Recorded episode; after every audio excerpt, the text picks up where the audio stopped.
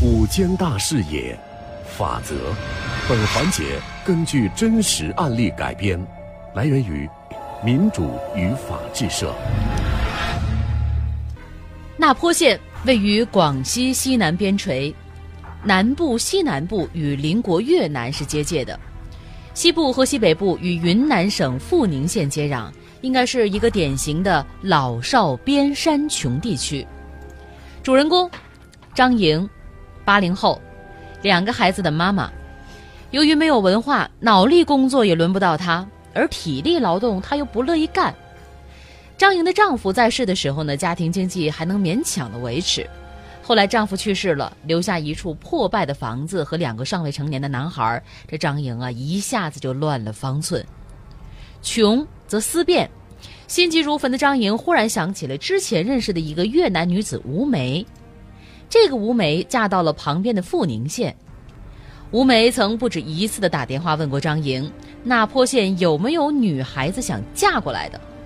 这个呢，就不禁让张莹茅塞顿开。那坡县那是身处穷乡僻壤，多数适龄女孩子外嫁，造成这一带的单身汉与日俱增。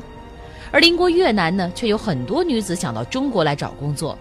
张莹灵光一现，这发财的路子可找到了。心动，立刻行动。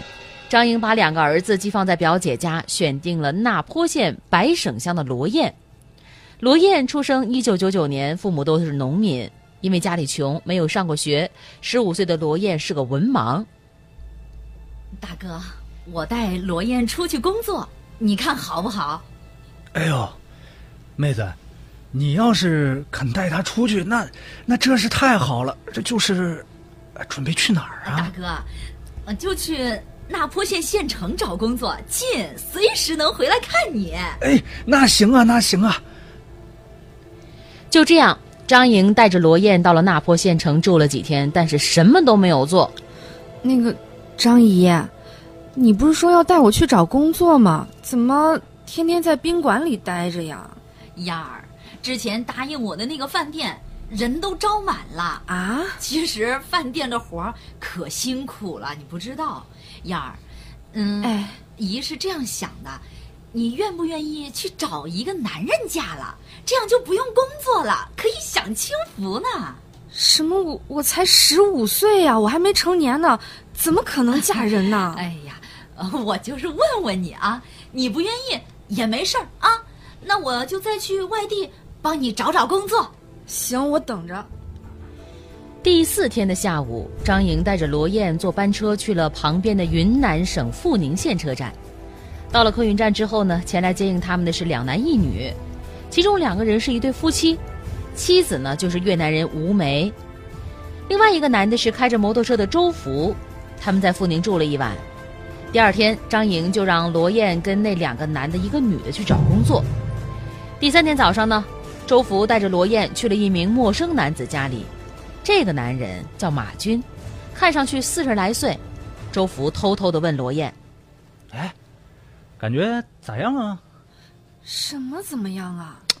啥咋样？你喜不喜欢马军呢？”“哎，我我是来打工的，我我又不是来嫁人的。”“哎，张莹呢是叫你来嫁人的，不是来打工的。”“什么？”“我跟你说啊，这个马军挺喜欢你的。”你就跟他好好过日子吧。周福说完之后就扬长而去了。这人生地不熟的罗燕被吓得六神无主，只好留在马军家静观其变。当天晚上呢，马军想强行和罗燕发生性关系，但是因为罗燕的哭闹没得逞。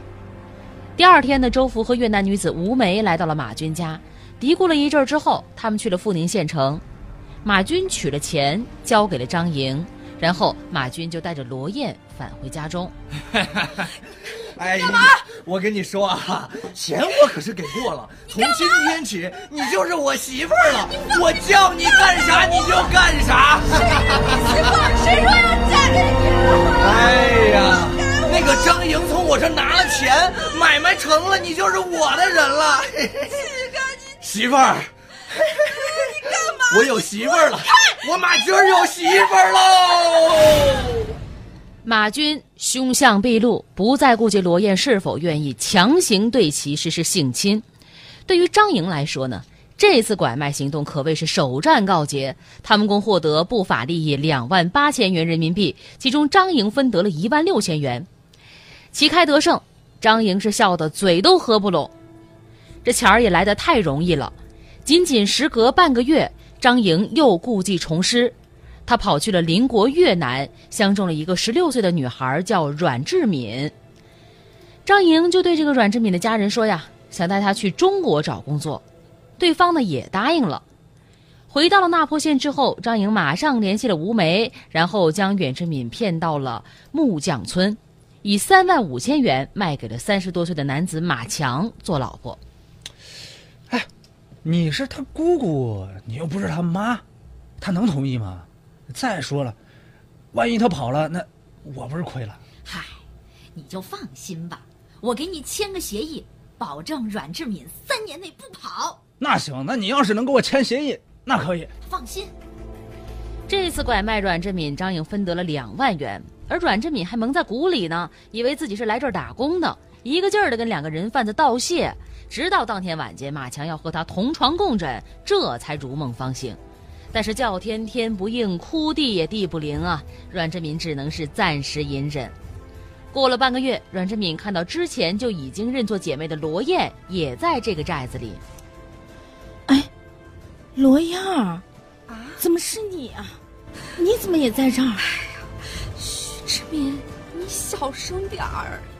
难道，难道你也是被骗来的？你也是啊。你看你又黑又瘦，你不也是吗？行了行了，燕儿，行了，别哭了，千万别引起他们注意。嗯，放心，咱们俩一起想办法，总有一天咱们能逃出去。被拐卖的阮志敏、罗燕能逃出虎口吗？下一期的法则，我们将继续为各位讲述。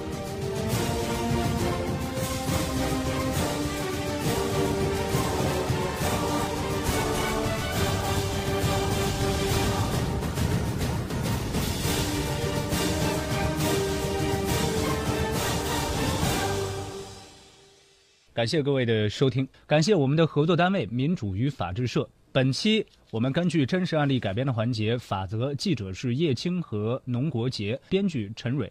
周一到周五直播，您可以锁定 FM 九一二的直播节目，交通互联网午间大视野，同时还有。我们电器剧场的电波也会为各位送上。另外，在周六周日呢，我们还会有重播的节目。想在蜻蜓 FM 上面搜索的话，您可以搜索关键词“法则”就可以了。另外，也可以关注九一二的微信公众账号“九一二声音工坊”，直接在线收听电影。它是十九世纪的一项发明。一九零二年，第一家电影院——电器剧场建成。电波。一八八七年，德国物理学家赫兹证明了它的存在。现在我们使用它，FM 九一点二，声音里的电影，你就是自己的导演。电器剧场的电波正在播出。